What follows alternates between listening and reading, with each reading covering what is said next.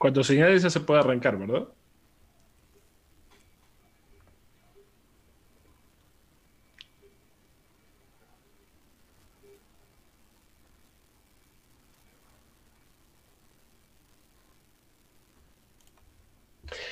Muy buenas noches, damas y caballeros. Esto podría parecer una publicidad de una tienda en línea, pero no lo es. No se deje engañar. Muy buenas, queridos amigos y amigas. Bienvenidos a un nuevo episodio de Táctica Murciélago. ¿Cómo les va? Espero que se encuentren muy, muy bien. Eh, nosotros contentos de que vimos una nueva etapa más, un, el inicio de la fecha número 3, si no me equivoco, de la Copa Libertadores de América, con partidos que estuvieron muy entretenidos, algunos que fueron una práctica glorificada con mucha distancia y en donde la Legión Brasilera se puso espesa y salió con todo a sacar de a tres puntos en donde se pueda y como se pueda. Quien les habla, Rodrigo Martínez, le da la bienvenida junto a mi querido amigo Pablo Daniel Martínez. Bienvenidos todos. ¿Cómo le va, Pablito? No son marca me aviso. Muy bien, Martínez, espectacular, perfectamente, perfectamente bien una noche de fútbol espectacular con muchos goles, algunos en exceso, me parece. Hubo gente que jugó una práctica con camisetas y fue, era partido de chalecos, pero fue una práctica. Y después otros que nos regalaron partidos, la verdad, muy interesantes. Casado contra soltero fue alguno, ¿no? Alguno fue complicado, la verdad que sí.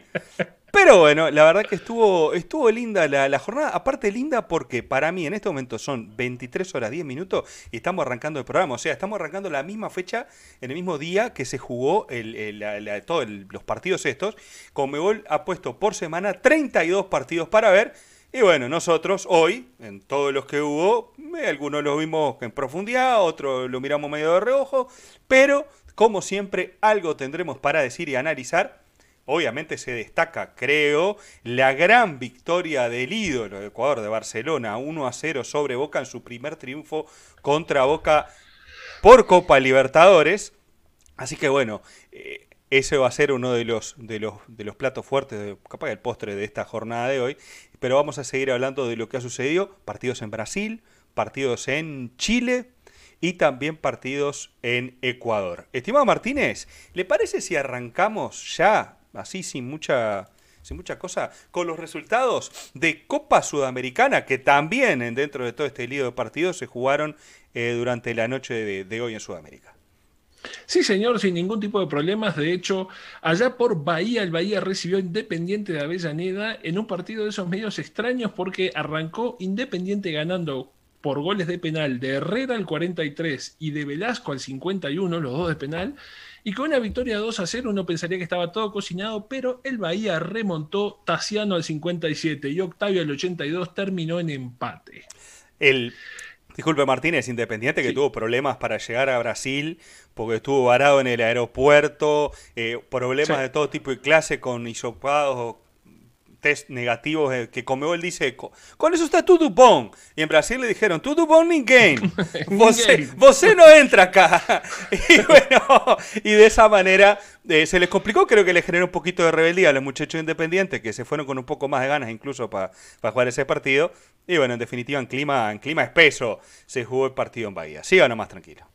Sí, señor. Allá en Venezuela, Metropolitanos le ganó 3 a 2 a Papá Aucas, eh, el equipo de nuestro querido amigo de la casa, Damián Frascarelli, que me parece que ya se empieza a despedir de la competencia porque ya quedó un poco lejos de la punta, lleva tres derrotas en fila. Al 14, Flores al 51, Moreno al 65, Pavone de penal, los tres para Metropolitanos. Y rápidamente en lo que pareció una remontada furiosa que después no se terminó concretando, al 67 Ordóñez de penal descontó para Aucas y al 69 Carrera puso el definitivo 3-2 para Metropolitano o 2-3 en este caso porque fue Aucas el que descontó. Bien por los venezolanos, ¿eh? Sí, señor. Sí, señor, que sacaron una victoria importante contra un equipo que sabemos que siempre es difícil, pero bueno, este, anda medio de capa caída a nivel internacional, lleva tres derrotas consecutivas por la Sudamericana.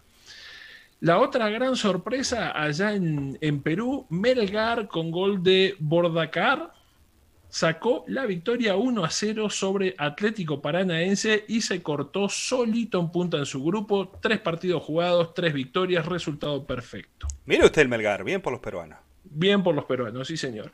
En el último partido de la jornada se está disputando en este momento, van 54 minutos allá en Chile, Palestino empata a cero con Newell's Old Boys. Muy bien, y de esa manera empezamos a, terminamos en realidad de repasar Copa Sudamericana.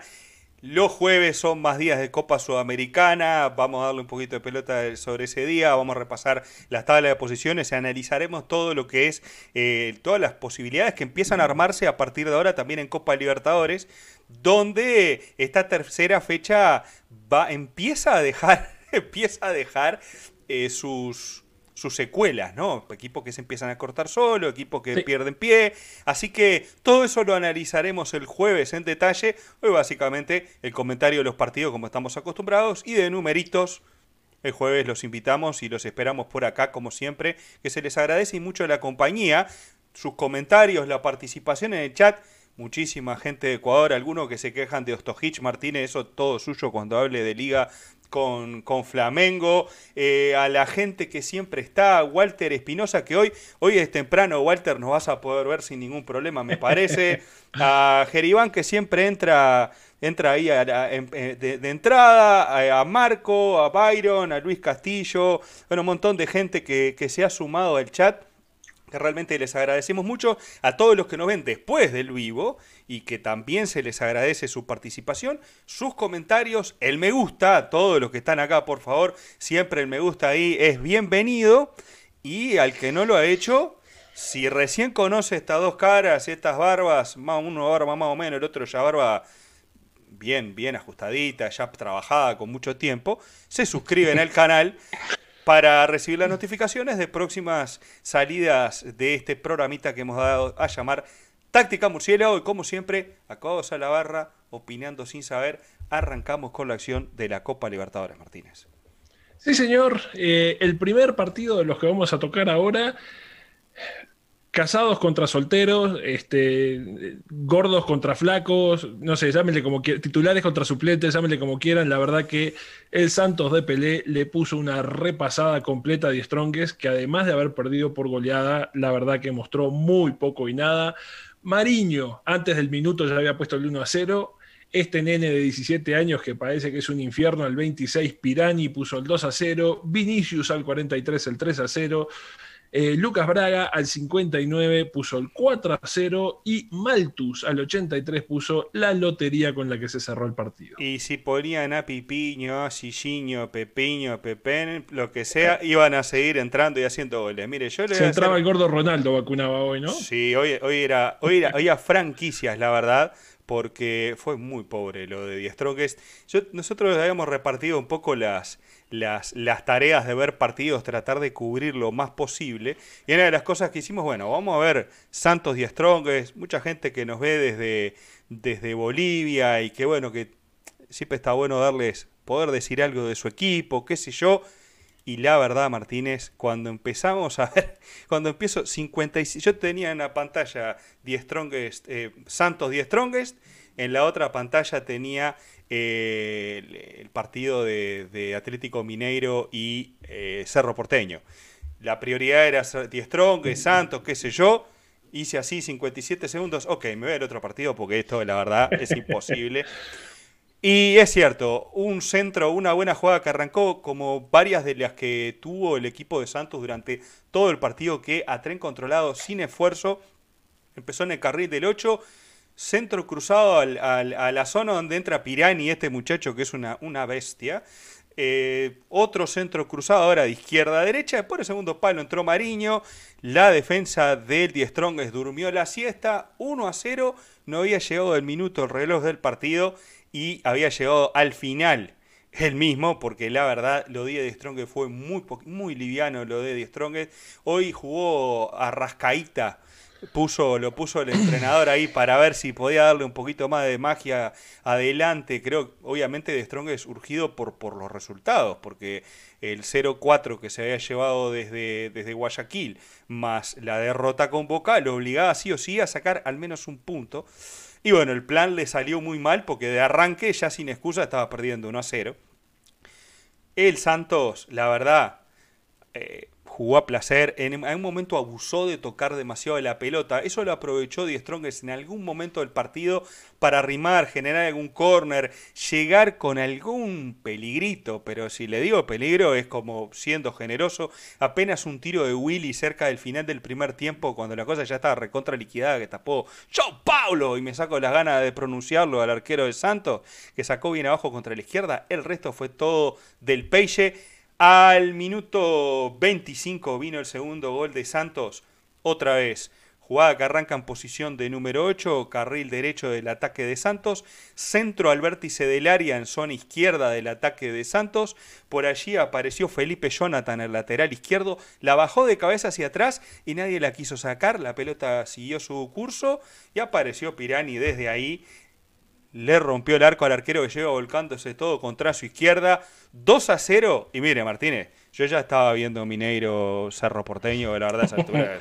Era un desastre. A los, a los 43 vino el tercer gol de Santos como para liquidar la fiesta en el primer tiempo. Una buena jugada de, de, de Bailero, el número 17 muchachín, hay uno de los de la mitad de la cancha. Una cosa a destacar de Santos que parecía que habían cuentas pendientes, habían cosas que tenían que arreglar los muchachos.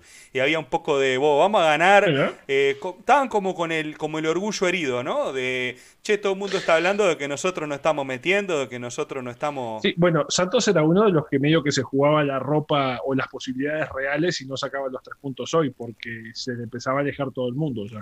Y va a recibir en la próxima fecha a Boca en Villa Belmiro porque ahora las series arrancan, juegan en lo que se fue la segunda fecha de la primera rueda, arranca de esa forma en la, en la fase, en la segunda parte de, este, de esta liguilla de cuatro equipos.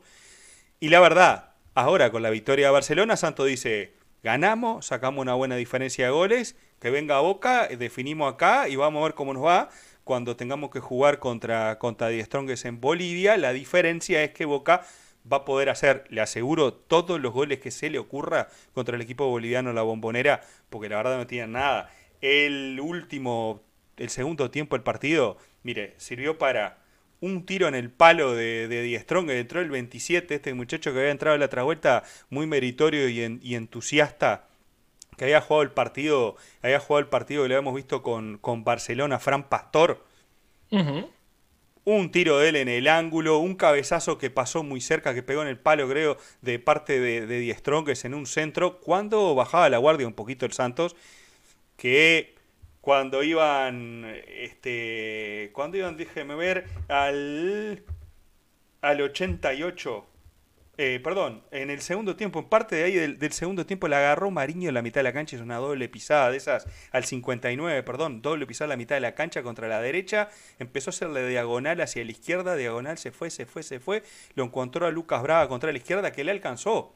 Un amaguecito ahí, un toquecito contra el zaguero, bombazo al primer palo, 4 a 0, la fiesta la cerró Kevin desde afuera del área al 89 con otro lindo gol, 3 Tres, cuatro goles de buena factura de Santos al menos dieron para, por lo menos los goles tuvieron buenos, pero para que Eddie Strong definitivamente se despida de la Copa Libertadores y le, mire, me animo a decirle Martínez, se despida también de la Copa Sudamericana, porque esta serie va a ser un lío de tres, que el que sacó ventaja fue Barcelona con la victoria de hoy, pero que nadie todavía la tiene ganada.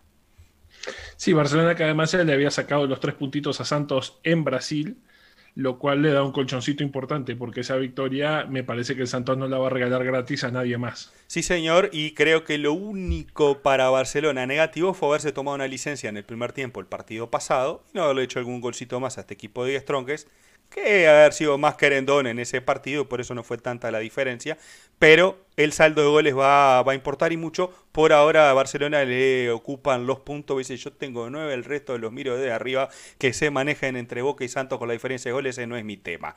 Martínez, para redondearle, figura del partido, a mi entender, Mariño, una bestia ese loco como juega siempre, no importa si es el Die Stronger, si es Boca, vos me decías el otro día, lo mataron a patada en la bombonera para poder pararlo, bueno Acá no lo, no lo encontraron, porque ni para pegarle les leo de los muchachos del, del Die. Pirani, una bestia también lo que juega ese tipo. Y Lucas Braga, que jugando por izquierda hizo mucho daño. De Bolívar destacar que le pusieron onda, que le pusieron ganas en algún momento, pero de jugadores, poquito. Willy, Willy Viano ahí, el, brasilero que juega en la mitad de la cancha, y al número 18, al delantero de, de Die Strongest, a, a, Reynoso, que por lo menos los insulta a los compañeros y le dice, metan un poquito, hermano, me tienen podrido, estoy solo acá muriéndome de frío. El resto, la nada misma. Martínez, 5 a 0, pelota y medio. Hablando de pelota, le paso la pelota a usted para poder hablar de la victoria del equipo de Vélez Sarsfield, que ganó en su visita a Unión La Calera por 2 a 0. Agustín Bouzat a los 38 minutos puso el primero, después de dos expulsiones de los muchachos de La Calera. Pasada la hora de penal, este, perdón, pasada la hora, Luca Orellano eh, fue el autor del segundo gol del partido con el que se cerró un 2 a 0 mentiroso, ¿no, Martínez? Sí, muy mentiroso, y sobre todo porque el segundo gol es un, bonus que llega de regalo cuando ya el otro equipo está totalmente jugado y está con dos tipos de menos. Eh, se lo voy a poder, voy a tratar de resumir de manera concreta y, simple. Es lo más parecido a un aneurisma cerebral que he tenido en los últimos tiempos el partido este entre Unión La Calera y Vélez. ¡Qué partido feo, por el amor de Dios!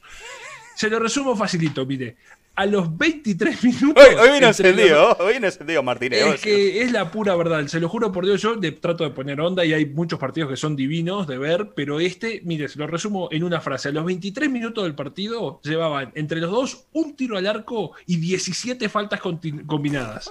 23 minutos, 17 faltas.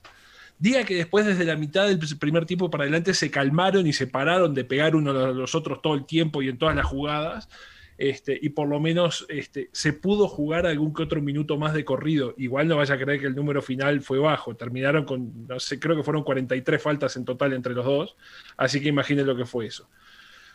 Ninguno de los dos equipos, siendo honesto, Unión La Caldera ni Vélez, hoy los relatores argentinos hablaban mucho de que Vélez se posiciona y toma el control y avanza y tiene que sacar estos puntos porque después...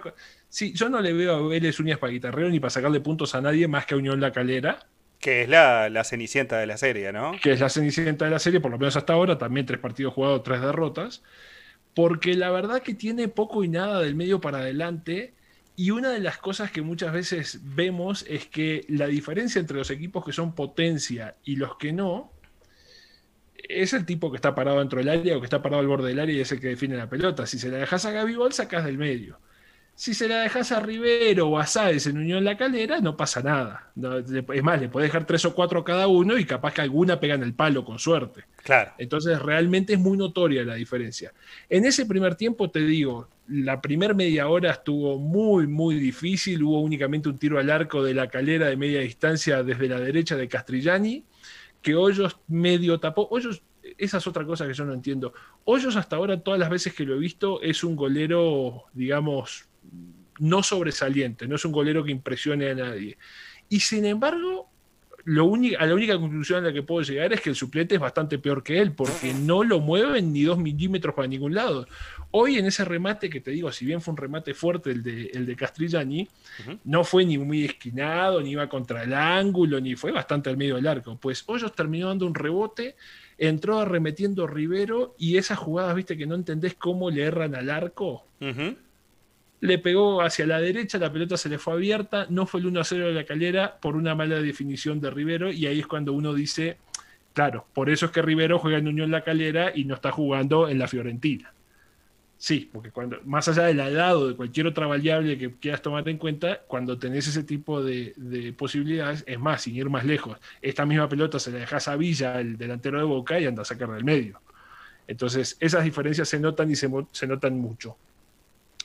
Al 35, después de poquitito y nada, este, hay una jugada por la izquierda con un centro al medio que Saez, que es el, Sebastián Saez, que dicen Saya Saez, que es el 9 argentino pesado. El pelado, 36, 36 pirulos.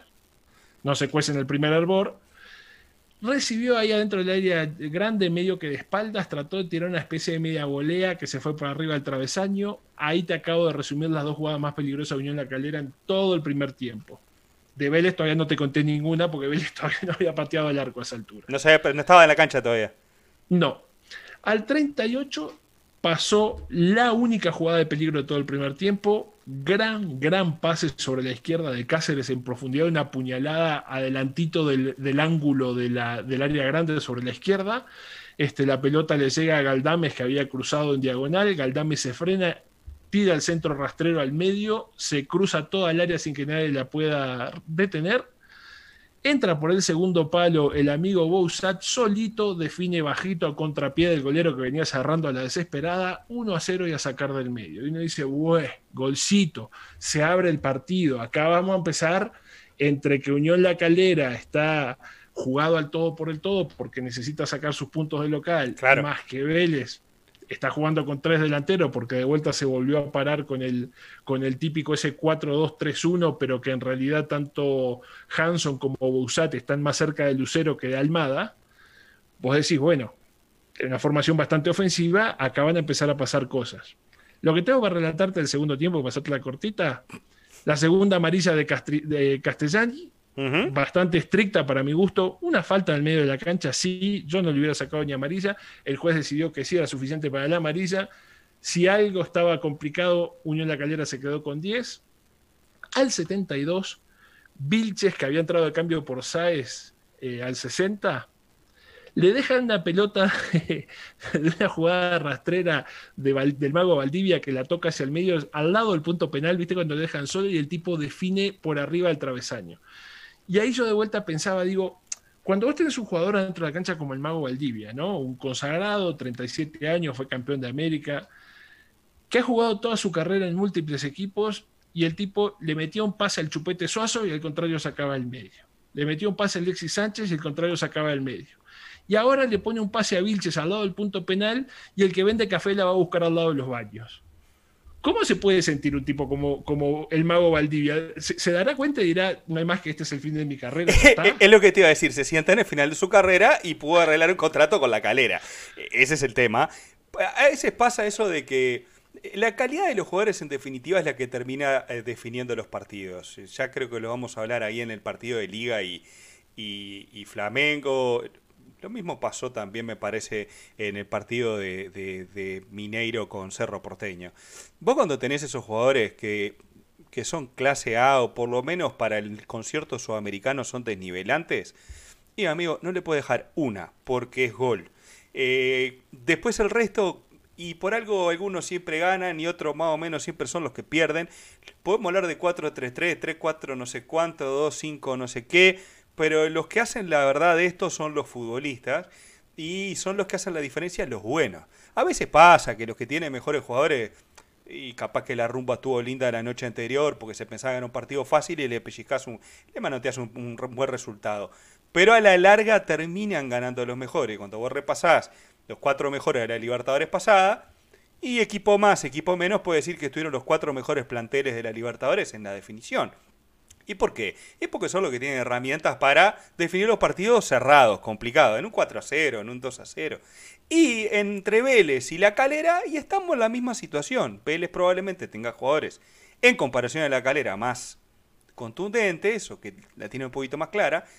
Y bueno, y el pobre Valdivia, se la va a tener que seguir dando a, a Saez para ver si le, le emboca el arco. La otra vez le había embocado en, en Brasil, no le sirvió para mucho. Pero de local, macho, tenés que aprovechar la oportunidad para ganar cuando precisás los puntos, hermano. Así es. Para resumir, al 86 a Esteban Valencia en otra falta también bastante chiquita para mi gusto le sacan la segunda amarilla, también un poco estricta además. Se fue también temprano a las duchas, quedó con 9 la calera, alguna llegadita más de pelota quieta, pero nada que inquietara mucho y sobre todo con la misma máxima y tónica de todo el partido, no le invocaban al arco. Entre el 86 y el 92, Vélez tuvo un par o tres o cuatro, cuatro contra uno, tres contra dos, cinco contra uno, no sé, atacaban como querían ya porque la gente de la calera estaba jugando todo por el todo. En uno de esos cinco contra dos este, que, que, mm, lograron hilvanar, hubo una definición por la derecha de mm, Orellano, como bien habías dicho, con cruzado, lindo zapatazo, pero digamos la jugada era por descarte ya, pues digo, fue 4 contra 2 ese Con eso se terminó el partido, la posesión repartida 50 y 50, así que Vélez tampoco tuvo el control durante todo el partido y lo que te decía, terminaron con 41 faltas entre los dos equipos. aflojaron un poquito, ¿no? Después. Aflojaron un poquito. En el minuto 19 llevaban 17 faltas, era una falta por minuto, casi, casi insoportable.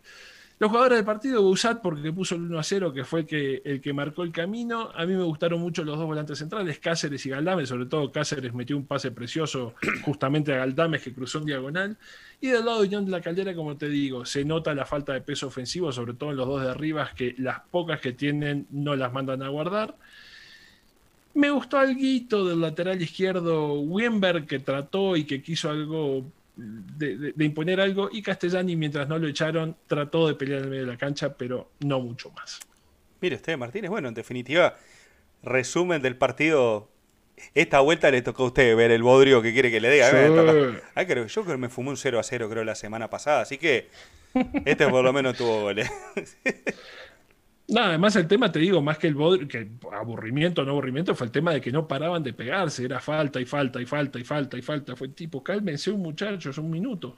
Sí, señor. Martínez, le seguimos agradeciendo. Ahora la gente está, está en, su, en su noche de hinchas ahí, que el Barcelona, que esto, que el otro, la discusión. Como siempre les decimos, mientras sea más o menos en un tono casi ameno. Con respeto, con respeto, con respeto. Mientras lleguemos al término, yo le digo, como dice el presidente Peñarol, el folclore, esto folclore, no sé qué, está todo bien. Si no, a veces cuando uno se excede, ya hemos visto que se les pasa, se les pasa para el otro lado. Martínez, la jornada, la primera hora de esta, de esta jornada de Libertadores se cerró en el Mineirao donde, donde el, equipo, el equipo de Mineiro, el equipo Galo, como le dicen los brasileños, despachó, se sacó de encima, hizo así, mire, se sacó la, tierrita de los hombros contra el equipo de Cerro Porteño que no pudo no pudo hacerle nada, nada, nada. Las Manos, No, no pudo ni meter las manos porque la verdad, cuando quiso acordar, iban perdiendo 2-0 y ellos no sabían qué había pasado. Les había pasado una planadora por arriba, simplemente a pura efectividad y buen juego. Les había pasado por encima Bruce Bannon, que la mandó a guardar el amigo Hulk al minuto 9 y al 46, más Sabarino al 73 y señor. Vargas, el chileno, al 92 cerraron el 4 a 0 para el Atlético Mineiro. ¡Oh, Hulky! Como le dicen los relatores. ¡Oh, Hulky! ¡Oh, Hulky! Que lo dicen los, brasileros. Eh, era una cosa impresionante. Yo otra vez me tocó el relato brasileño en este partido. Como cuando los brasileños ganan, no se ponen muy babosos, nada. No, no, no protestan por el juego, ni porque les pegan patadas, ni nada por el estilo. Pero la verdad, el partido estuvo muy lindo porque fue intenso. Uno dice 4 a 0, dice un paseo por el parque de los muchachos de Mineiro. Voy a decir que les costó, tuvieron que laburar, porque Cerro Porteño es un equipo paraguayo serio, pero que le faltan herramientas probablemente en ataque. Eh, Mineiro dirigió por Cuca, el entrenador que la, temporada pasada dirigió a, Santos y llegó a la final de la Libertadores.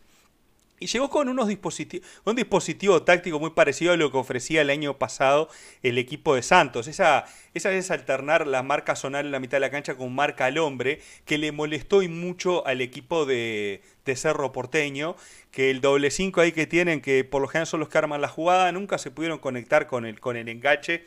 Eh, y, le hacía muy, le hizo muy, muy difícil cualquier transición ofensiva al equipo de, de Cerro Porteño. Pero ¿qué pasa?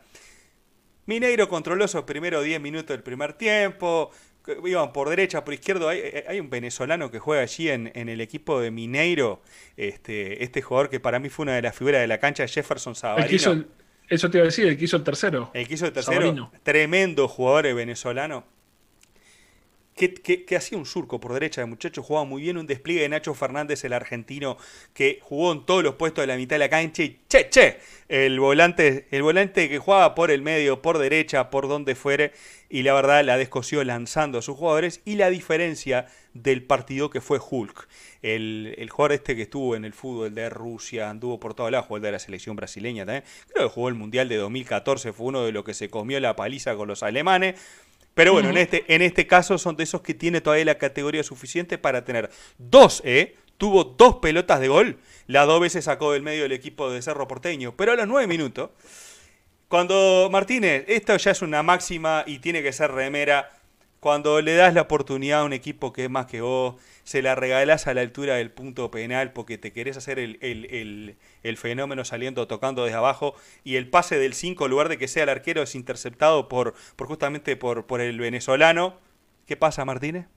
Cuando te equivocás, sacás del medio, papá, es así. Exactamente. En este caso hubo un poquito más de fútbol porque el pase ese atrás, el arquero le salió a achicar muy bien al venezolano que se fue contra la derecha de su ataque, centro atrás nuevamente y la agarró Hulk, la acomodó, se la puso abajo, bien abajo en la ratonera contra el palo izquierdo. A el muy buen arquero de Cerro Porteño que evitó unas cuantas, algún par que sacó en el primer tiempo que fueron muy buenas, otras en el segundo también, que evitó la catástrofe, diría Luis Petrovich. La catástrofe. La catástrofe. y la verdad, el 1 a 0 desacomodó todo para un equipo de Cerro Porteño que tenía otros planes y tenía el plan de, y bueno, vamos a tratar de que esto se alargue un poco y tratar de pellizcar un gol y meter las manos más después de los 20 cuando estos muchachos se aburran de no hacer goles. Pues bien, eso no sucedió y ahí a Cerro Porteño le apagaron sistemas porque no se le cayó ni idea. El doble 5 este de entre Lucena y Villasanti no daba pie con bola, pese a que era lo más lúcido del equipo, le puedo decir desconectados totalmente con Carrizo y Boselli, que eran los dos que estaban más adelantados.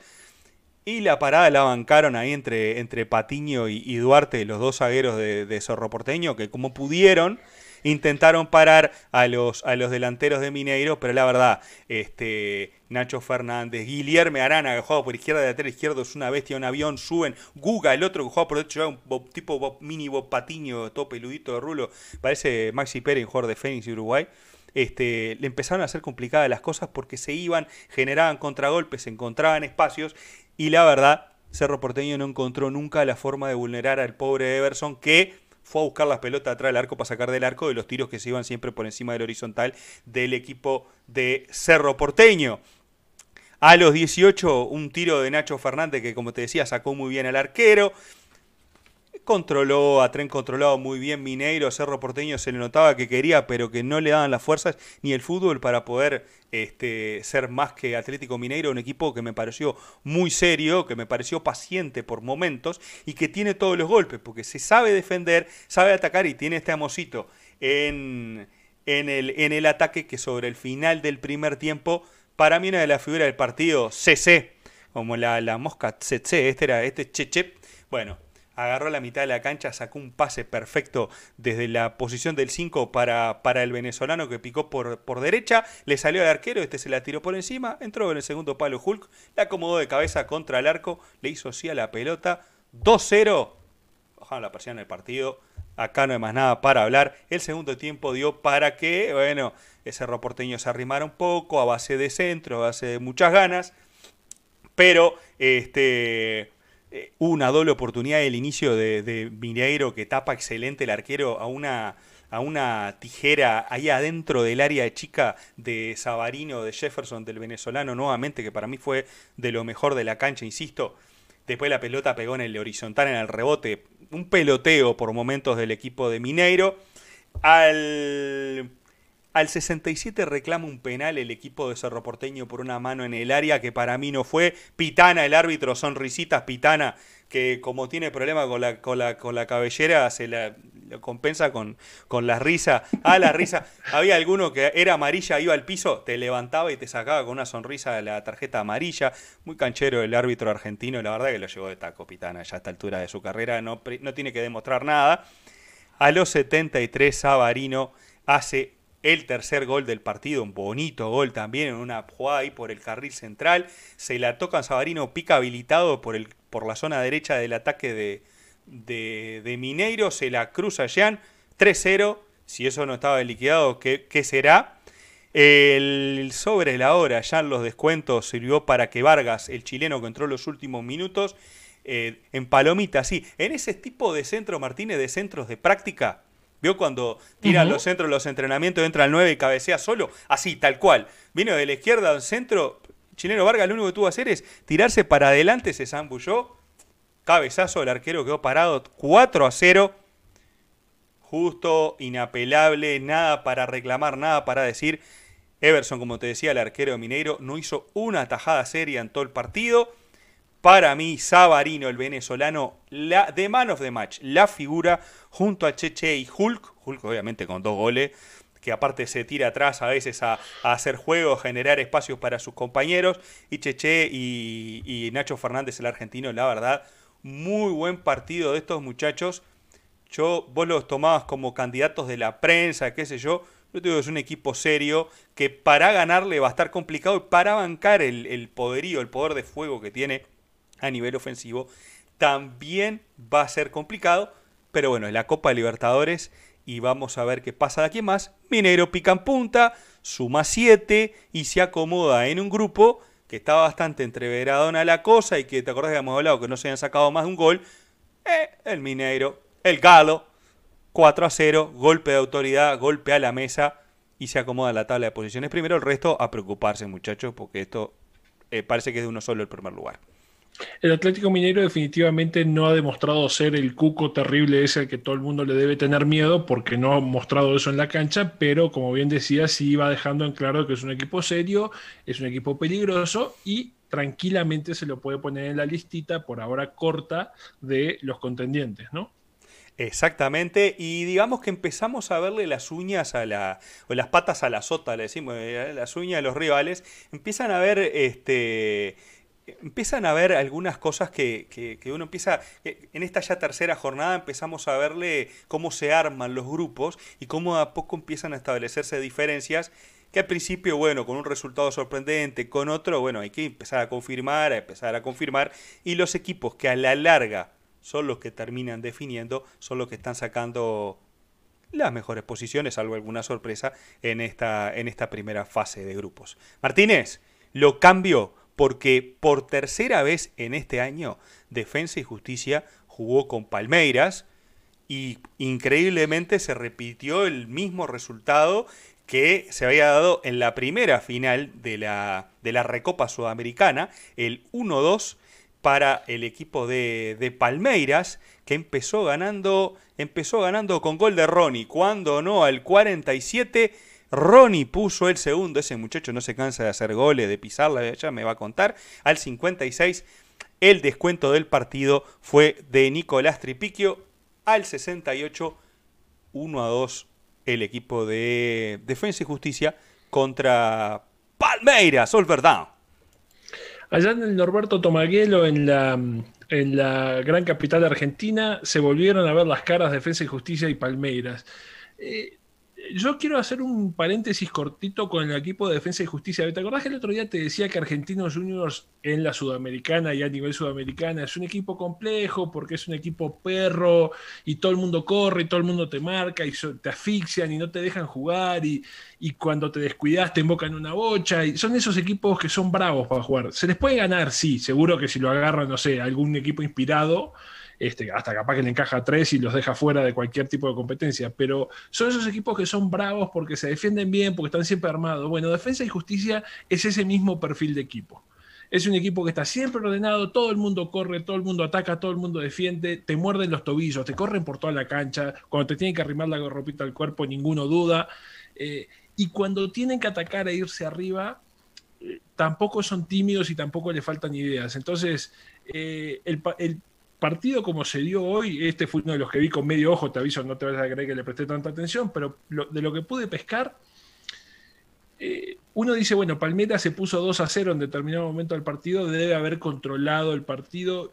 Y no, sabés que el primer tiempo estuvo bastante entreveradón, fue ida y vuelta, hubo llegada de los dos, casi todas las llegadas fueron en base a tiros de media distancia no hubo grandes jugadas elaboradas y grandes definiciones que se hayan ido raspando o que los goleadores hayan mandado atajadas monumentales. Hay alguna parada de un sign, pero casi todos son jugadas de media distancia y culminaciones de ese estilo. Y realmente no hubo un dominio que uno diga, no, bueno, pasa que el Palmeiras lo tuvo y le pudo haber hecho tres, pero nomás no entró. No, trabado en el medio de la cancha, buscando opciones, tratando de ver cómo llegar y nadie con relativa claridad. Es más, hasta te diría que hubo un par de tiros de esos justamente de media distancia de defensa y justicia que también tuvieron su grado de peligro. Entonces, eh, la distancia no parecía tanto. Ya cuando arrancó el segundo tiempo, ahí sí, eh, digamos, la calidad individual de la que hablabas hace un rato, de cómo se separan los grandes equipos de los equipos del montón, hizo que Luis Adriano le pusiera un pase entre líneas al 46 eh, al pique en diagonal de Ronnie. Ronnie llegó justo a la pelota con, la, velocidad que necesitaba. Ante la chique desesperado de, de Unsain, definió de derecha cruzado el segundo palo bajo 1 a 0 y a sacar del medio y mérito de una buena jugada, digamos, de una buena realización, un buen pase y una buena definición. Le pregunto, Martínez, eh, este, este, partido tenía, tenía cuentas pendientes, me parece. ¿Hubo algo de, de ringirranga, un poco de, de, cuentas pendientes de esa, esta que me dejaste acá ya en el partido de la Recopa, esta, mira que nosotros te ganamos? ¿Hubo algo de eso o fue tranquila cosa? Hubo, digamos, se juega fuerte porque es un brasilero con un argentino, ninguno quiere ceder nada y ninguno quiere perder nada. Eh, no fue, digamos, el de Vélez y Unión de la Calera fue mucho más fuerte y mucho peor jugado que este partido. Estos terminaron creo que con menos de 30 faltas entre los dos en el partido. Sí, sí, sí. Entonces, sí, se juega fuerte, sí se mordieron, este, hubo dos, cuatro, seis, creo que seis amarillas en total en el partido, entonces digamos fue un partido jugado fuerte pero leal, digamos. No, no fue en plan de, te voy a remangar, ni, me debes una, ni esta me la cobro por la del otro día.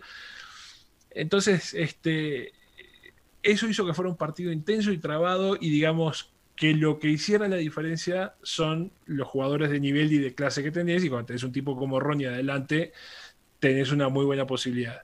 Al 56 hay un centro de la derecha este, que termina, eh, digamos, termina siendo un pase cruzado desde la derecha hacia la izquierda, medio en diagonal, digamos, casi que de una punta del área a la otra. Otra vez de Luis Adriano a Ronnie que entró como una tromba por el segundo palo, habilitado para mí, protestar a Nosa y para mí entra bien desde atrás. Y nuevamente Ronnie define cruzado el segundo palo, que un sign ahí sí ya no le dio ni para salir a checar, lo dejaron casi que parado. 2 a 0 y la verdad parecía mucha distancia para lo que había sido el trámite del partido. 12 minutos más tarde, Tripicho en un centro de, la, de pelota quieta que vino desde la derecha, entraron tres jugadores. Tripicho fue quien la terminó empujando, pero cualquiera de los tres la podría haber este, metido porque los tres entraron solos por el medio mismo del área.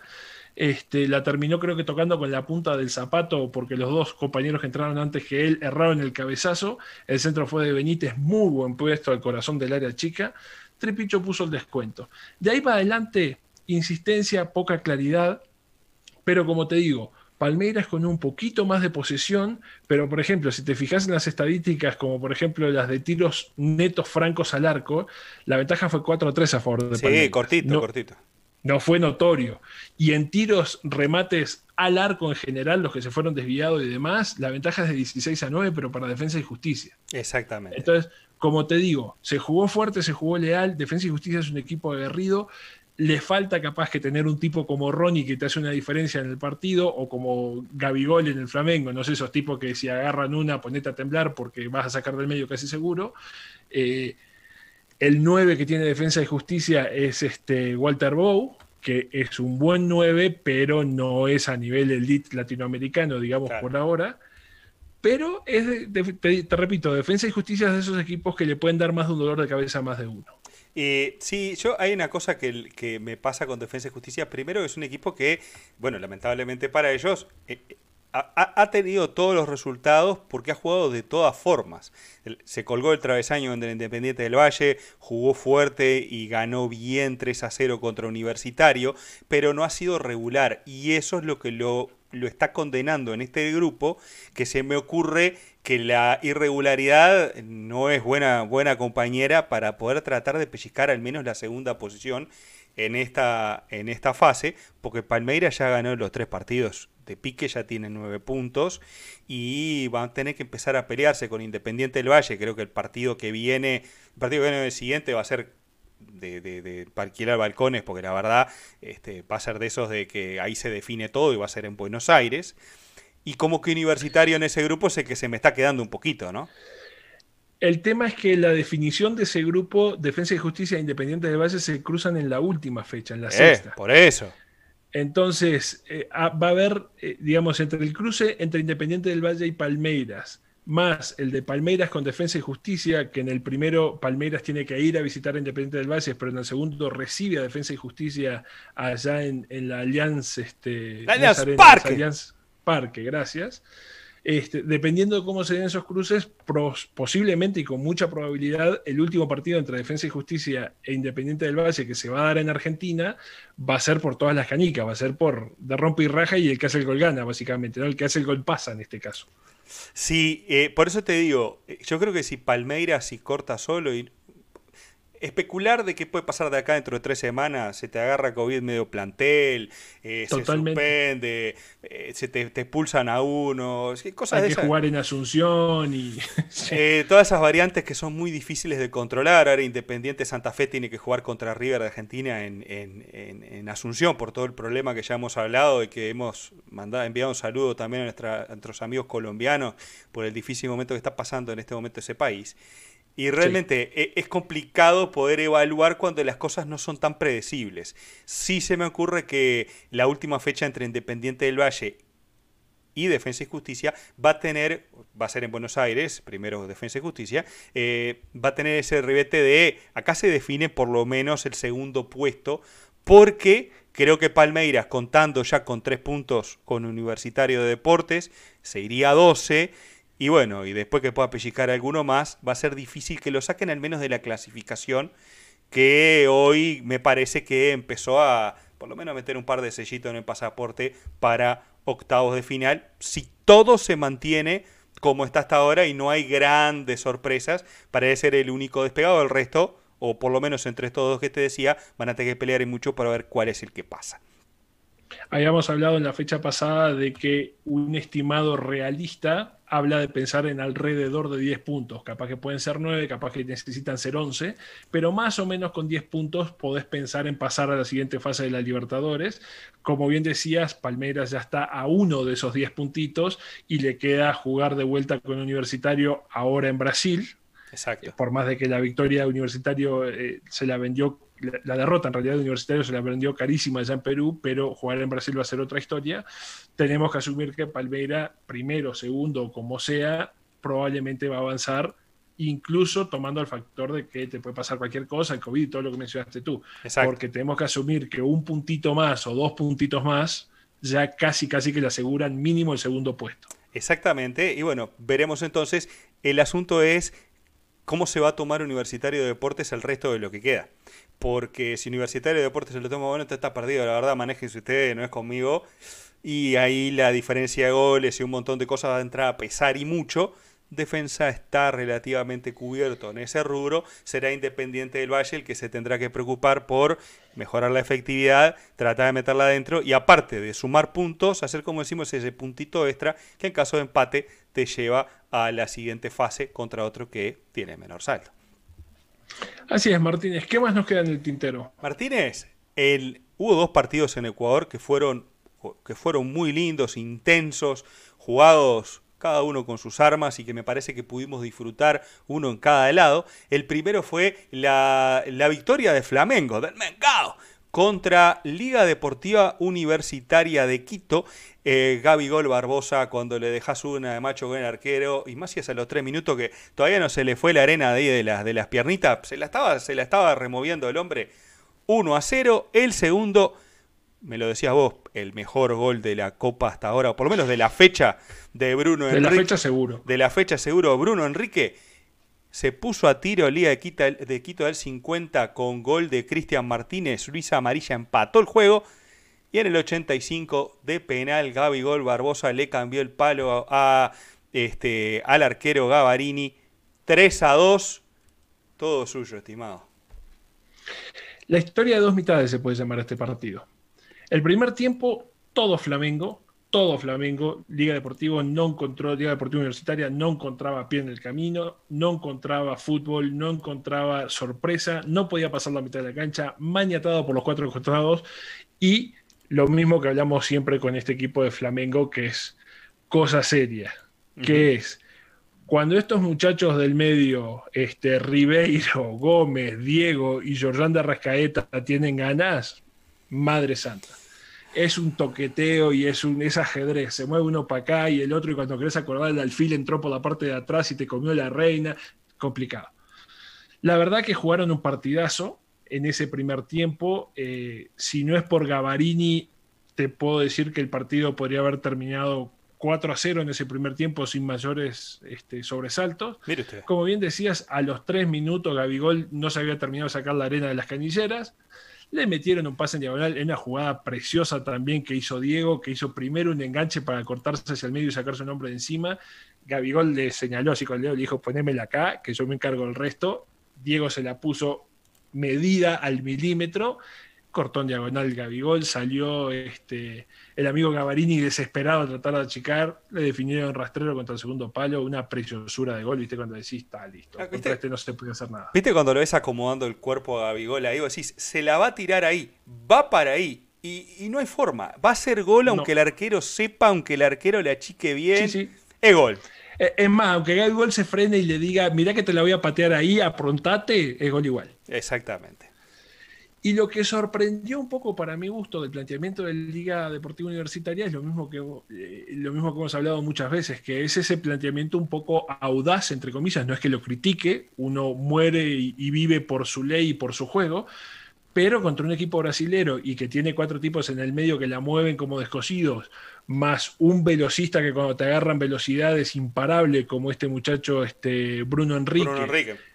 más Gabigol, que es un infierno dentro del área jugarle con tres defensas, de vuelta, mis respetos por. Sí, mis respetos por, por, ser fiel a tu, a tu forma, pero es audaz, es audaz. Te pone esa que te pase lo que te pasó en el primer tiempo, que fue de vuelta. Monólogo de Flamengo. Y hasta te podría decir que en algún tramo del partido hasta un poco de displicencia, que si se hubieran aplicado con un poco más de, intensidad, por lo menos, yo creo que hubieran generado más volumen todavía de llegada. Pero como que estábamos tranquilos de que todo tenemos mañatado y no hay cómo. Eh, de ahí para adelante, entre las notas, te digo, puse Flamengo juega a voluntad y entra como quiere contra los tres del fondo. No habían generado un mundo de problemas en el fondo, digamos, de jugadas de gol, pero daban la sensación de que entraban como y cuando querían. Por ahí del minuto 20 se empieza a emparejar un poco, digamos, se empieza a ordenar un poco más la liga en defensa, sobre todo y en el medio. Pero al 23 Diego recupera una pelota en medio de la cancha, no se había terminado de caer al piso en el robo, que ya como un resorte estaba de pie con control de la pelota y con visión de cancha para adelante. Hace una triangulación ahí entre, entre Diego, entre este muchacho Bruno Enrique, Georgian de Rascaeta que la dejó pasar y, y Gabigol que se la devolvió. Eh, los, relatores argentinos decían, para mí Georgian de, para mí, Georgian de Rascaeta de Rascaeta. De Rascaeta no le roba la pelota. ¿Qué la va a errar? Abrió las piernas para que pasara y dejar parado a media defensa. Gabigol se la puso a, Bruno Enrique que dijo, che, yo que, a ver, dame un segundito, vamos a apuntar allá al segundo palo. La colgó de un ángulo el pobre Gavarini. Hizo lo que humanamente pudo, pero de vuelta, al igual que en el primero, no la sacaba nadie dentro del arco esa pelota 2 a 0 el Flamengo jugando bien, gustando, tocando, paseando, definiendo. ¿Viste cuando decís, bueno, si no ordenamos la casa, esto termina feo, esto termina con 5 6. Entonces, capaz que es buen momento para cerrar filas en el fondito y decir 2 a 0, estamos todos contentos, listo, acá se termina el partido. Eso, eso me, esa fue la sensación que me dio de lo que pude ver más o menos de reojo mientras veía el partido de Barcelona, de que, que a mí, no sé, ya hemos hablado anteriormente de Flamengo, que es ese equipo que no te desborda, no te, no te copa por los costados, no tiene esos aviones que corren, pero todos son nenes que juegan. Es muy difícil pararlos y bancarles el ritmo cuando tienen la pelota. Y si no le sacás la pelota, olvídate, hermano, sos so boleta. Y no es que te abollan el arco a pelotazo. Te, la duermen, te la tocan. El problema es que cuando, te, cuando parpadeás, o está Gabigol, o está este Enrique, o el que sea, te la clavan en un ángulo y vos decís, otro más. ¿Cuándo? Pero estábamos, está todo bien esto. Lo que me parece sí es que a veces el flamenco peca de, de ser demasiado confiado de sus posibilidades. Y le pasa lo que le terminó pasando en el segundo tiempo, que un abrir y cerrar de ojos, un equipo que tiene con qué, pues decías, Liga tiene sus armas y son de las buenas, no es que tiró tres centros aislados y metió dos goles de casualidad. Eh, se te puede complicar un partido. Y como vos decís siempre, hay que ponerle los clavitos al rival a tiempo para poder liquidar el asunto y no pasar los calores que pudo pasar en el segundo tiempo el equipo de Flamengo. El tema es que en ese primer tiempo eh, sobre todo el circuito de Flamengo, vos decías eso de que, de que no tiene tanto desborde por afuera Flamengo o que no llega tanto a profundidad como otros equipos brasileños o mismo varios de los equipos ecuatorianos que son bravísimos con ese tipo de cosas, o el Atlético Nacional de Medellín que también es bravísimo con eso. Este, y es cierto, pero hoy, por ejemplo, Isla el chileno por la derecha jugó bastante más adelante de lo normal y seguido, no te digo que se desbordaba hasta el banderín del córner, porque vamos, eh, es lo mismo que hablamos siempre. Eh, Mauricio Isla tiene 32 pirulos. Si va hasta el banderín del córner, no vuelve. Vuelve dentro de 15 minutos. Llega hasta tres cuartos. Ahí tiramos el centro. Pero llegó hasta tres cuartos y se asoció y generó algún tipo de problema. Entonces, digamos, eh, Flamengo estaba muy determinado a jugar en el bloque contrario y sobre todo toda esa gente, los cuatro del medio que ya mencionamos, más los avances de Isla, más este Felipe Luis, que en algún momento también se aventuró a cruzar la mitad de la cancha, lo que hicieron por sobre todas las cosas fue desconectar de manera contundente y absoluta el circuito que trataban de generar entre Cruz, Alcíbar, Pioví, Arce y Zunino y Perlaza por derecha. Zunino, uno de los peores partidos que le he visto en mucho tiempo, totalmente ausente y desconectado. Este, ahí al, minuto 30 por ahí hubo una jugada también de, de, un pase que le metieron a, Bruno Enrique que se había volcado a la derecha y que Gabriel salió al, casi que a la esquina del área grande a achicar con el pie. Ese no fue el tercero, el segundo en ese momento de milagro. Entonces el dominio y las posibilidades daban la sensación de que si Flamengo se aplicaba, este, le podía hacer los que quería. El tema es que por eso les decía que historia de dos mitades. En el segundo tiempo, para mí, suceden tres cambios que son, me atrevería a decir, determinantes en el cruzo de caminos. Salen Cruz, sale Zunino y sale... Eh, no me acuerdo quién fue el otro los tres que entraron fueron este. Ya te digo bien para no confundirme con los nombres. Eh, entró Ayala por Caicedo, Muñoz por Zunino y Amarilla por Cruz. Esos fueron los tres cambios al inicio del primer tiempo. Era el, el, que me faltaba era el de Ayala por Caicedo. Sí, señor. Y esos tres definitivamente se transforman en un revulsivo. Primero, lo más notorio es que cambian absolutamente la actitud de Liga Deportiva Universitaria, salen a correr con otras ganas y a morder con otras ganas. Flamengo todavía estaba con cierta actitud como displicente de esto lo tenemos atado y si tenemos ganas de hacer 8 vamos a hacer 8 y si tenemos ganas de hacer 3 vamos a hacer 3, los que tengamos ganas. Y no. Cuando empezó segundo tiempo, esos cambios, te digo, generaron una revolución en liga, empezaron a correr de otra manera, empezaron a generar volumen y ya el 48 a la salida de un córner eh, le queda la pelota servida amarilla que la termina definiendo por arriba del travesaño y ya venía el primer aviso de que esto no fue lo mismo que en el primer tiempo. De ahí para adelante, al 50 hay un desborde de izquierda por, de Ayala, uno de los recién ingresados. Centro al primer palo, Borja con mucha habilidad y con mucha maña anticipa, cabecea de parietal derecho al segundo palo del arquero. Gol y a sacar del medio. Y ahora la distancia era un gol sea, todo el floreo y todos los toqueteos y todos los pases en profundidad y todos los te hago cuando quiero, los que quiero, ahora la distancia es un gol. La liga se siguió aplicando, siguió avanzando. Al 61 hay un centro de la izquierda de Arce en un córner. Te soy sincero, me parece que este, Amarilla le pega medio que entre el pecho y la panza, porque no le llega a dar con la cabeza, le pega medio que por acá. Atropelló la pelota atropelló. El hecho es que la pelota entró igual y vale. estamos 2 a 2. Vale uno. Exactamente. Una, cosa, Martínez, ahí, ¿no? Porque siempre se critica al entrenador del equipo que pierde, y yo sé que, respeto a mi tocayo, no le está yendo muy bien con, las opiniones, ¿no? Primero, enfrentaste a, a, Flamengo, que probablemente hemos visto que es de los mejores equipos de la Copa, e hizo cambios que cambiaron. Porque vos lo que estás reflejando es que fueron positivos. Entonces ahí uno donde está en el límite es entre el mal planteamiento, los cambios, y que bueno, si perdiste es por avatares del deporte, pero no porque vos no, no hiciste lo que pudiste para revertir la situación. Si te gana porque son mejores, bueno, está mala suerte. Ahora, si te gana con la bota puesta y no hiciste nada, eso es reprobable. Me parece que lo que vos planteás es para destacar al menos del técnico de, aparte que se lo veía con los goles era como que se sacaba dos toneladas encima el hombre.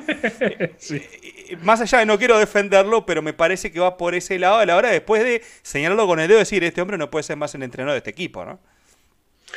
así es. Yo mm, digamos no, no he seguido tanto la carrera de Pablo Repeto en la liga pero hoy lo que vi fue un técnico que trató que buscó, que pensó alternativas, pensó cómo podemos hacer, y justamente esos cambios lo que hicieron fue quitar el, trasiego de la pelota por el medio de la cancha, sobre todo por los pies de Piovi y de um, Alcíbar, y tratar de abrirlo un poco más justamente por el lado de los, de los ingresados este, Amarilla y Ayala. Entonces, eh, de vuelta, vos decís, bueno, capaz que le salió de suerte, capaz que podría, sí, bueno, pero el intento lo hizo, de bueno, vamos a tratar de cambiar un poco la pisada de cómo está, está funcionando esto y cómo hacemos para romper ese toqueteo infernal de los cuatro volantes del medio de, de Flamengo, que cuando tienen ganas te pintan la cara de todos los colores. Entonces, y lo logró, porque la distancia se redujo a cero y te decía, en minutos cincuenta y pico, 60, el partido estaba empatado 2 a 2.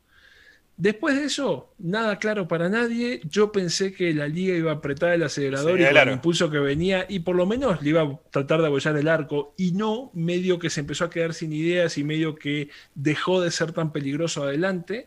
Eh, también vinieron cambios al lado del Flamengo, algunos de ellos defensivos, como para tratar de, por lo menos de refrescar la zona. No te voy a decir que hizo cambio, no, no, no se pasó táctica murciélago, ni mucho menos. Juega con un volante de marca, un cambio defensivo, juega con dos de marca. Claro, claro. Este, pero sí trató como de refrescar y ordenar un poco. Y al 82 juega la, llega la jugada que estoy seguro que en el chat ya te deben estar todos preguntando y deben estar todos puteando. Es, una pregunta recurrente a ver si fue penal o no. ¿A usted qué le pareció, Martínez? Lamento mucho, amigos ecuatorianos, para mí es penalcito. Penalín. Sí, penalín. Que esa es una cosa que muchas veces perdemos de, vista.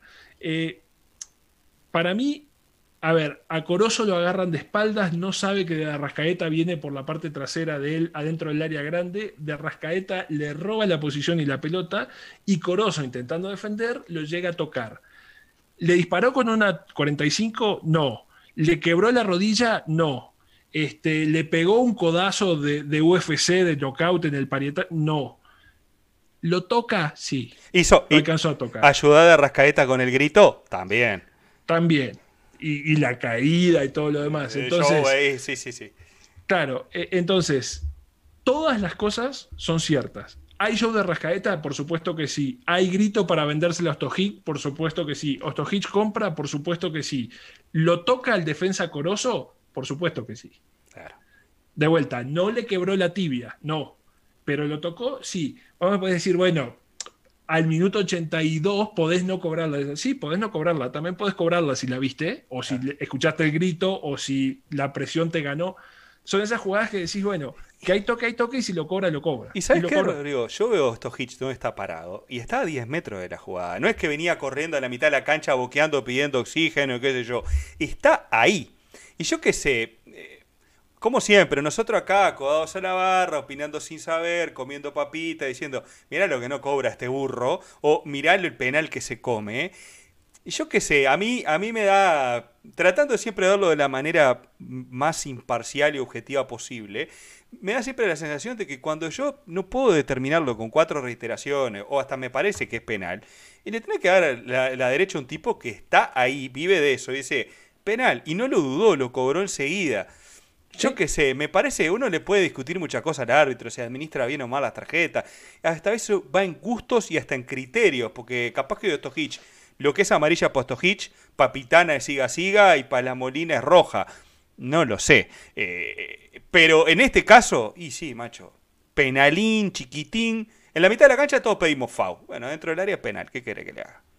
Mira, yo el ejemplo que te puedo dar en cuanto a la percepción de esta jugada en particular es el partido de, creo que fue cuartos de final entre, en la última Copa América entre Uruguay y Perú. Sí. Uruguay le hizo tres goles a Perú. Creo que los tres fueron de Cavani o dos fueron de Cavani. Sí, el otro fue de George. Ahí va, el otro fue de George. Cuando pasaban las repeticiones y el VAR, en los tres hubo offside. Dos de ellos creo que fueron de un milímetro punto cero tres. Sí. Pero fueron offside. Entonces uno dice, ah, ¿de verdad me vas a anular un precioso gol de Cavani por un offside de un milímetro que tengo que ver cómo la perspectiva del... Y bueno, pero ¿fue o no fue? Sí, fue. Y bueno, está.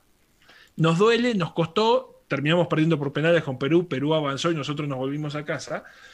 Este es el mismo tipo de escenario y es el mismo tipo de situación. ¿Lo toca? Sí lo toca. ¿Es un penalazo indiscutible? No, por supuesto que no. Y si lo tenemos, lo mismo que decías vos, para mí es ley también. Si lo tenemos que ver cinco veces y estamos... Y bueno, tenés que darle a la derecha al juez si lo cobra y si no lo cobra. Al 85, Gabigol se sacudió la arena, la pierna de izquierda, se puso re nervioso. Le quedaba, nervioso. Le quedaba bronceador en la piel todavía, ¿viste? El hombre saca. No mames, con ese muchacho, qué infierno que Qué infierno que es. Gavarini se tiró desparramado para la izquierda, Gabigol se la puso a la derecha de Gavarini, tranquilita, suavecita contra el palo. Y un poco lo que hablábamos antes de empezar el capítulo de hoy. A mí, por lo menos, yo de vuelta no soy hincha del Día Deportivo Universitario, tampoco soy hincha de Flamengo, pero la sensación que me queda es como ese sabor amargo en la boca de por qué al grande cuando lo tenés no lo podés sepultar. ¿Por qué se escapa y cuando quisiste acordar no sabes cómo te invocaron a boche y decís, pero qué injusticia, si los teníamos? Sí, los tenías y tres puntos para Flamengo. Sí, así es. Y bueno, está, ¿qué le vamos a hacer? Tres puntos para Flamengo. Martínez, quiero agradecerle a la cantidad de gente que está viendo en este momento del programa. Realmente, eh, uno a veces no toma dimensión de, de la cantidad de personas que nos está prestando atención a esta charla. Y aunque sean una, cien mil o diez mil, realmente... Uno no cobra dimensión de lo mal que está la gente. no, no cobra, realmente uno no cobra dimensión de, de, que lo están viendo en este momento un montón de personas, por más que sean una o tres o mil, que la verdad a uno lo pone, a uno lo pone eh, no sé, le, le, le, le, cambia un poco la perspectiva, porque la verdad nosotros no entendemos todavía cómo hay tanta gente que nos puede, puede escucharnos a nosotros la de fútbol. Pero bueno, eh, por suerte están ahí y le, le agradecemos como siempre los me gusta a todos los que están, por favor. El me gusta, que así esto se mueve un poquito más. YouTube entiende de que a la gente le gusta el video, así que vamos a darle para adelante y apretar el botoncito. Además de, de cliquear y participar en el chat, un cliquecito en el me gusta si lo consideran eh, necesario vamos arriba. Lo mismo con el que no ha hecho hasta ahora y encuentra a estos dos personajes hablando de fútbol y de Copa Libertadores. Si es la primera vez que nos ve o todavía no se ha decidido, suscríbase al canal, que a nosotros nos da una gran mano también. Así que realmente muchísimas gracias a todos los que han participado, los que están participando y que realmente por suerte, como decimos, cada vez somos más y la verdad es un, un placer tenerlos a todos con nosotros este ratito ya en el trasnoche del fútbol, como hemos dado a llamar a este espacio de táctica murciélago. Sí, señor. Resumiendo y, finalizando ya con el comentario, Flamengo definitivamente es uno de los que están ahí en carreras para, para ser el equipo a derrotar.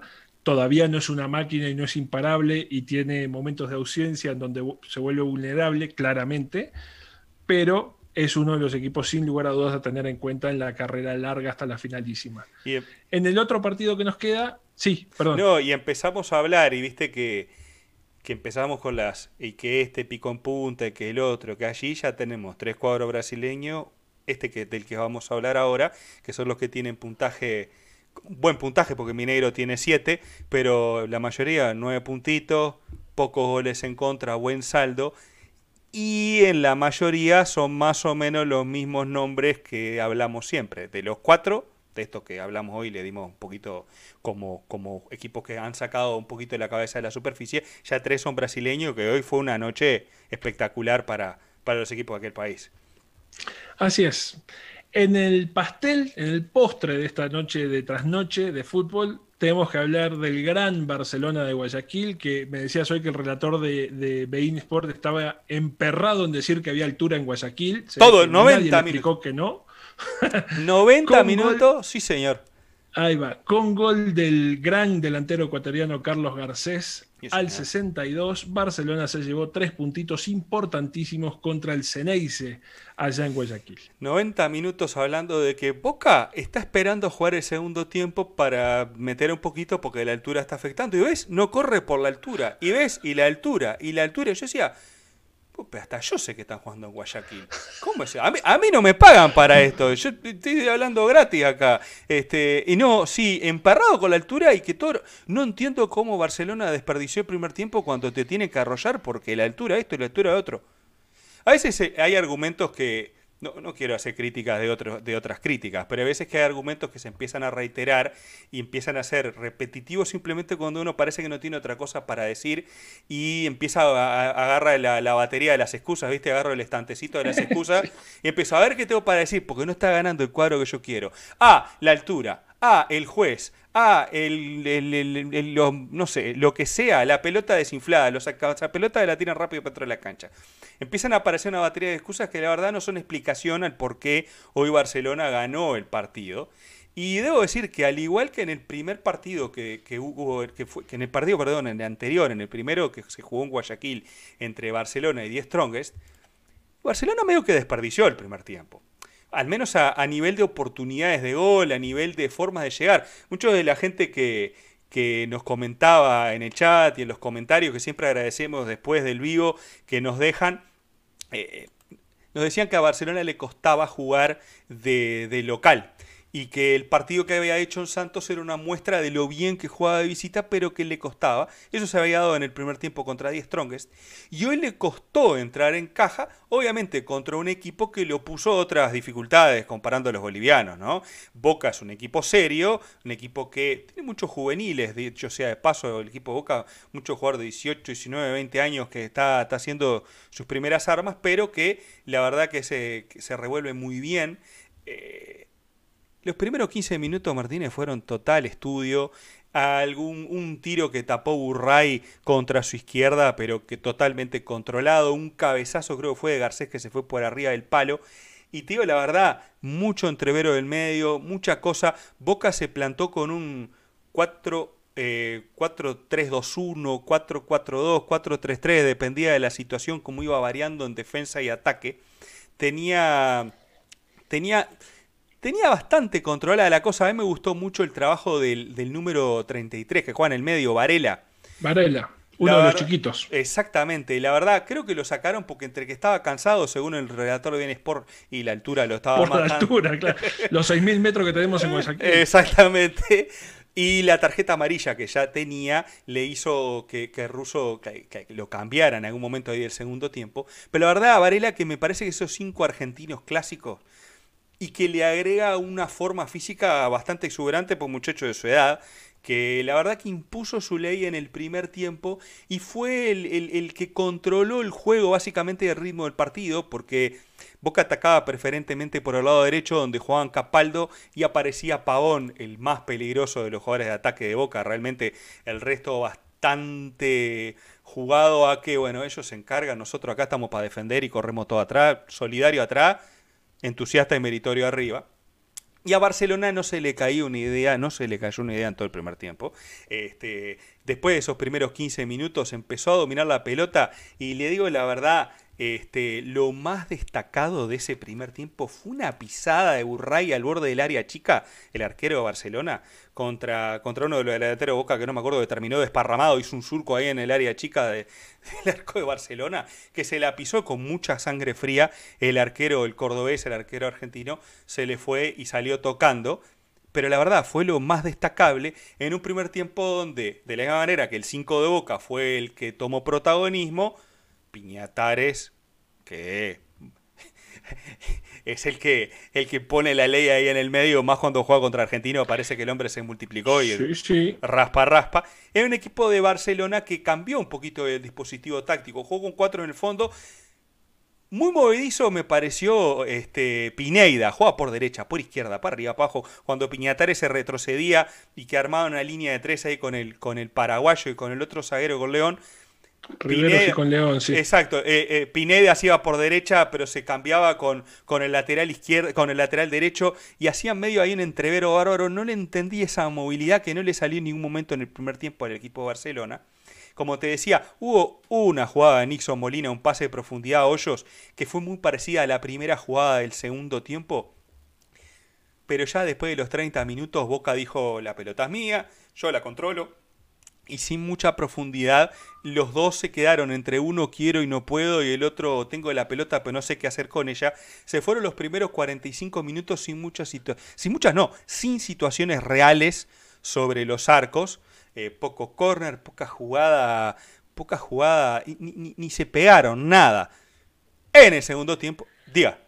No, te iba a decir, vos hablabas justamente de, la gente joven que tiene Boca en el plantel y sí, eh, Rossi, eh, Capaldo, Varela, Pavón, eh, Obando, cinco tipos de menos de, de 25 menos años y que obviamente buscan balancear y darle un poco más de dinámica contra el, el fondo ese que tiene todo más de 30 de Bufarini, Lisandro López, Izquierdos y Emanuel Más y el peso que tiene Tevez, que obviamente juega medio de media punta, medio de 9, medio de 10, no sabemos mucho de qué juega, pero se ve que no puede salir. La otra cosa que impresionó bastante es que se notó en las estadísticas, por lo menos, que Boca tuvo el control del partido, por lo menos en términos de posesión de pelota, pero prácticamente nada eh, de peligro sobre el otro arco. De hecho, terminó con un solo tiro al arco. Exactamente, que fue ese tiro al arco que te decía, y uno sobre la hora, un cabezazo que termina agarrando Burray, que debió ser contado como un tiro al arco, pero no fue de esas de. Y sí, la sacó y si no era gol, un cabezazo de medio mordido después de un centro cuando ya Tevez estaba en la cancha.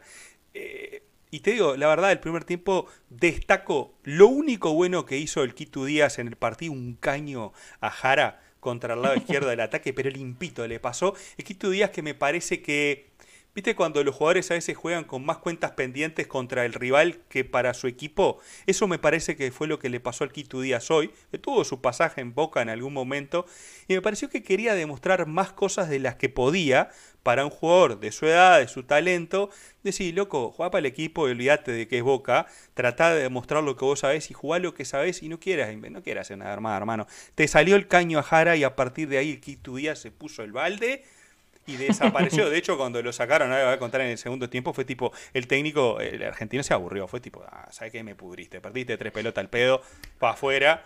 Este, puso Yola, que realmente fue uno de los desnivelantes que cerró el partido para, para el equipo de Barcelona. Pero el segundo tiempo, como te decía, el primero, hacemos un pollito así, lo tiramos del tacho de la basura porque no pasó nada. Y todo esto que hablamos de relleno, porque tenemos que gastar algún minuto y que la gente siga poniendo algo. Porque la verdad, si dijera, vamos al segundo tiempo, nadie se podía quejar y nadie podía decir nada. Este.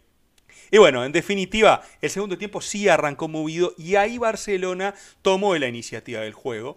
Tomó el Quito Díaz, se sacó un ratito el balde, distribuyó con unos con, buenos pases. Te decía, Nixon Molina, que para mí es de los mejores jugadores eh, a nivel de distribución en el equipo de Barcelona, agarró un poco la manija hoy. No compartió el mediocampo con Piñatares. Hoy el equipo de Barcelona jugó con cuatro zagueros, o cuatro, la línea de cuatro, perdón.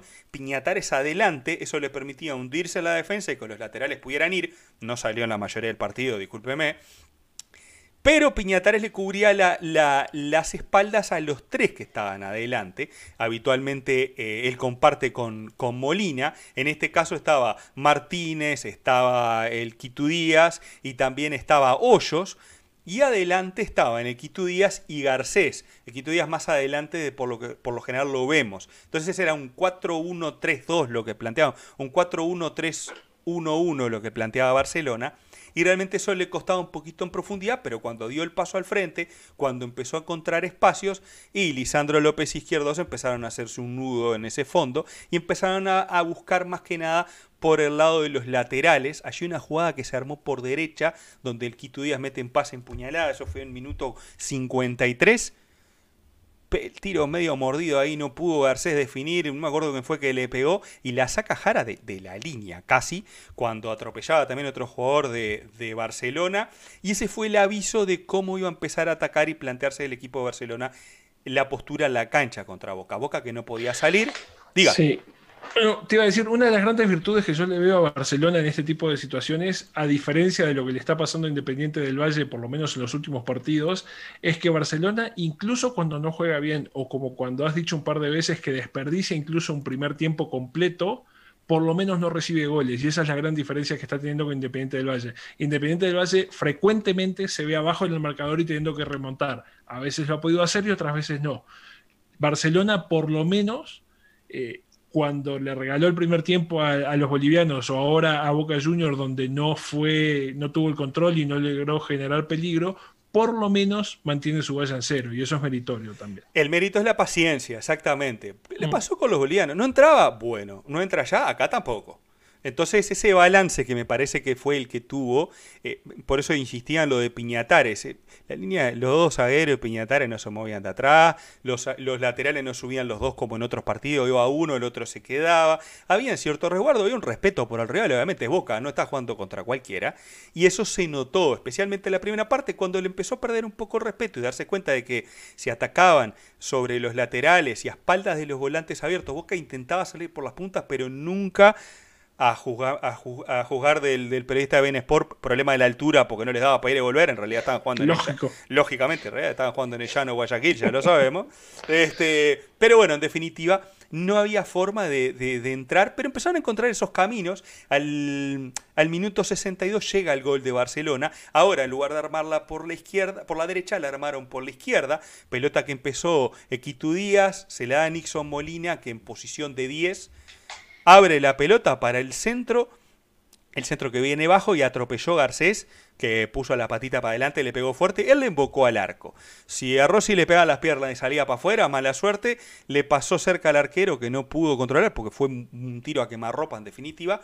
1 a 0 y a partir de ahí Barcelona dijo, ok muchachos, ahí está la pelota, este, acá tienen, ¿qué les gusta? De la mitad para allá son 55 metros, de otra mitad para acá, le vamos a dar 20 todo usted, manéjense.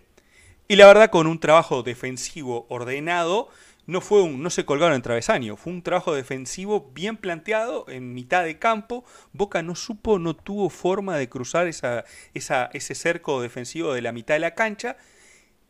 Y de a poquito el equipo argentino entró en terrenos de morirse de nada sobre los últimos 20 minutos llegan los cambios. Boca, la verdad, lo puse ahí en las notas, no se le caía una idea. Barcelona, el técnico dijo, muchacho, 4-4-2.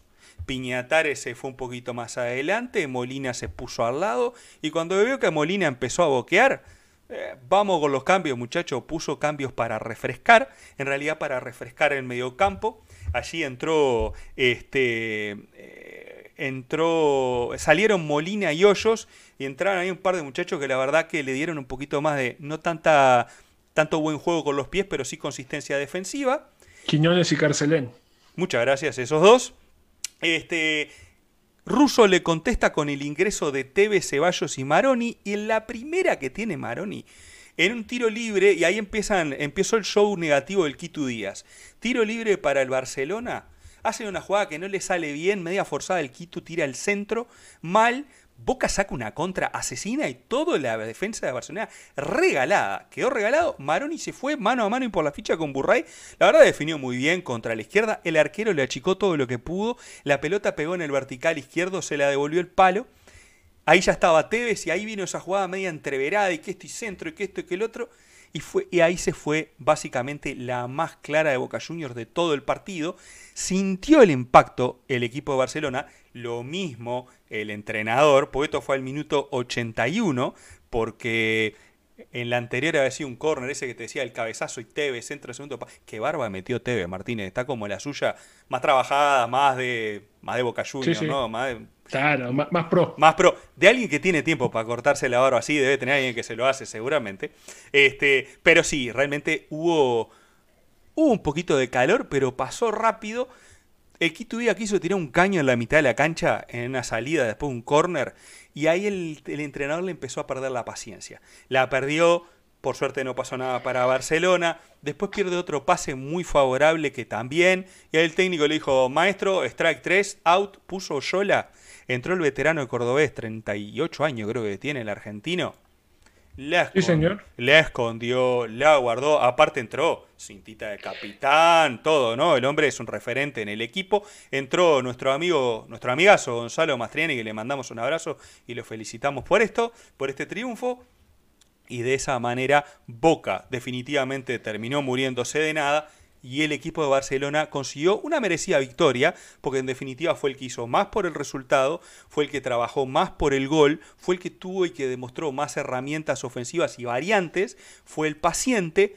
Boca se demoró, a mí entender, acá con la barra, sin saber, se demoró con los cambios.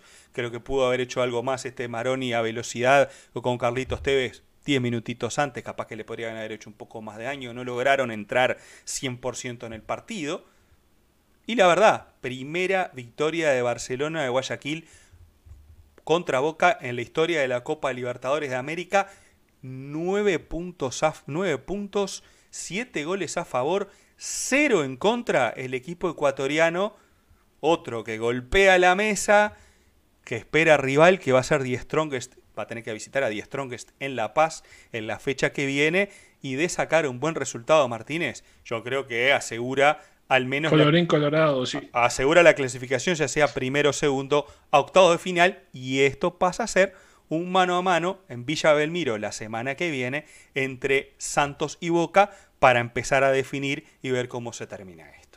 Martínez, capaz que lo comprometo, pero una duda que capaz que la escuchó en el relato o algo por el estilo. ¿Tiene alguna idea de por qué Villa ni siquiera viajó con el plantel? Desconozco, sé que no estaba, pero la verdad desconozco por qué. Boca también se decía presentó un suplente, qué sé yo.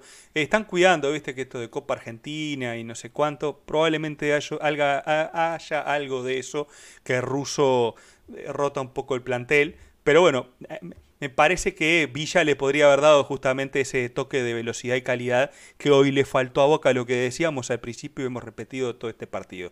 Los equipos grandes tienen ese distinto que cuando parece que lo tenés acorralado, este te hacen esa diferencia y capaz que te roban un empate. Hoy Boca no lo tuvo, aparte de que Barcelona fue superior en líneas generales del partido y mereció el triunfo en el mereciómetro, hoy Boca no tuvo esa diferencia que por lo menos lo pudo haber arrimado a sacar algún puntito de Guayaquil. No sucedió porque Villa no fue y el equipo de Guayaquil merecidamente se queda con los tres puntos. Entrevera todo ahí en la zona media de la tabla.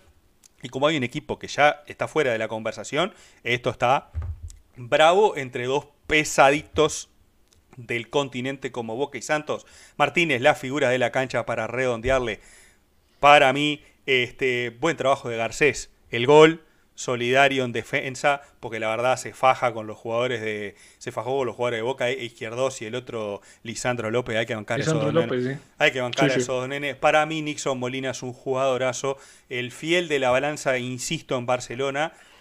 Piñatar es el escudero, porque también se dio. Y el amigo León y el Paragua, la verdad, esos dos. El Paragua es un animal.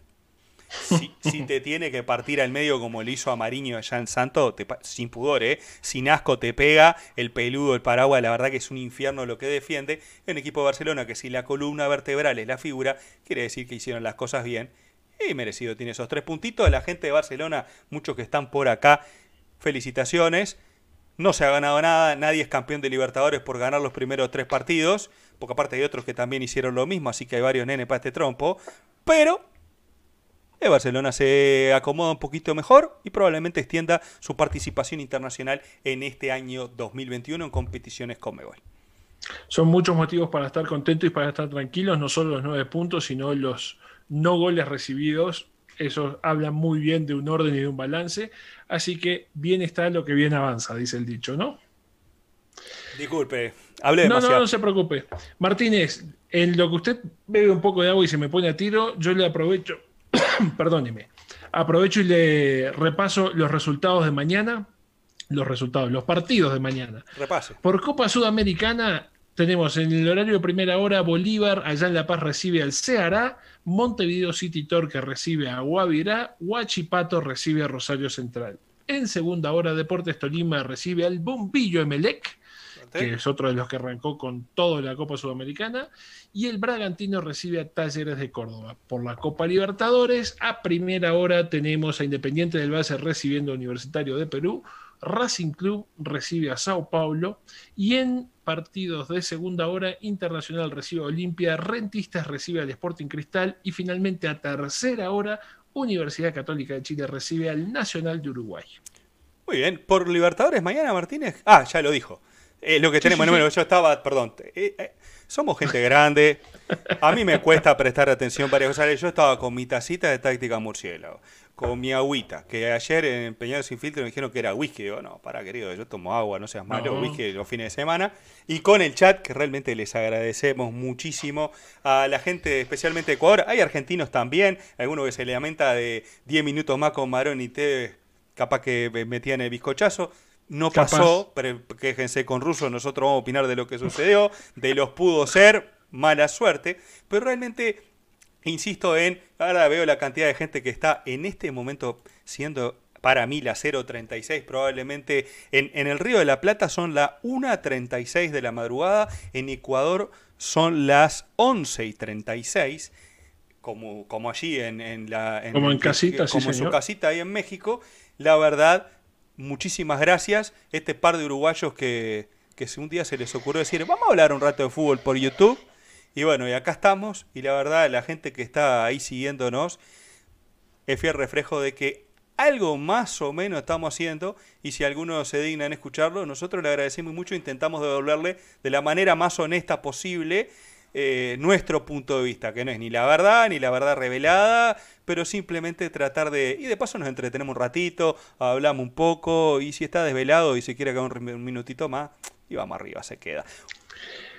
Lindos partidos los de mañana de Racing y San Pablo, el Internacional y Olimpia que se juega en Porto Alegre, y veremos con qué fuerza llegamos, pero entre Universidad Católica y Nacional se van a jugar medio que ver quién tiene la posibilidad de pelear por el lugarcito de, la Libertadores o de la Sudamericana. Final de la Copa Libertadores que se va a jugar en Montevideo, Uruguay, Martínez. Sí, Una de las cosas que sucedió esta semana es que el gobierno uruguayo anda de chichoneo ahí de, con Domínguez y la Conmebol.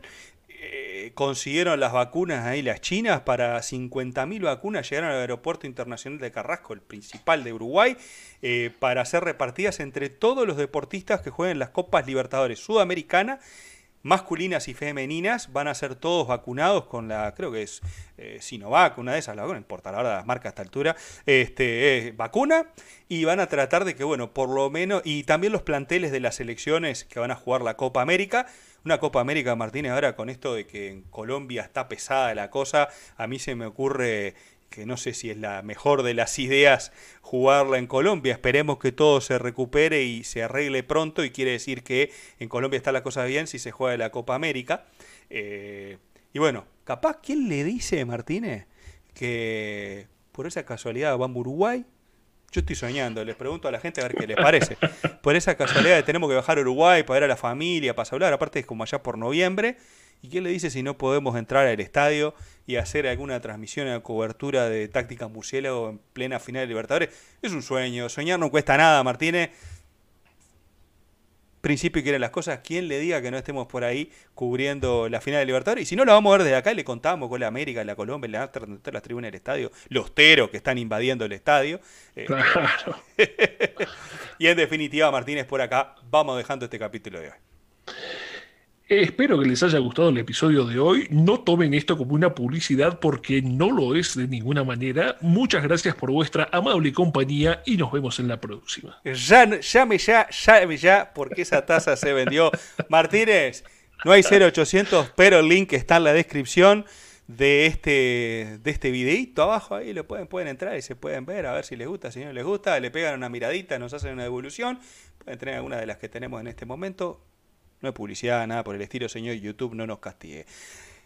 Estimadísimo Martínez, mañana jornada XXXL con triple horario, salimos a las 6 de la mañana más o menos, pero en vivo, miércoles. Agradeciéndoles a todos los que se han quedado hasta el último minuto, porque ahí están al firme más de no sé cuántas personas que nos están viendo en este momento, no dejan el me gusta, lo comparten con sus amigos, después dicen, mira, estos dos que hablan de fútbol, me gusta, lo comparto contigo, capaz que a vos también, se suscriben al canal nos comentan después de verlo. Y bueno, será hasta mañana, Martínez. Millón de gracias a todos, nos divertimos mucho, nos la pasamos bien. Vemos fútbol de mejor nivel que pueda haber, que es el fútbol que tenemos acá en Latinoamérica, en unos torneos más lindos que hay, más competitivos. Muchas gracias a todos y nos vemos mañana. Martínez, que descanse. Un abrazo grande, hasta mañana. Chao, chao.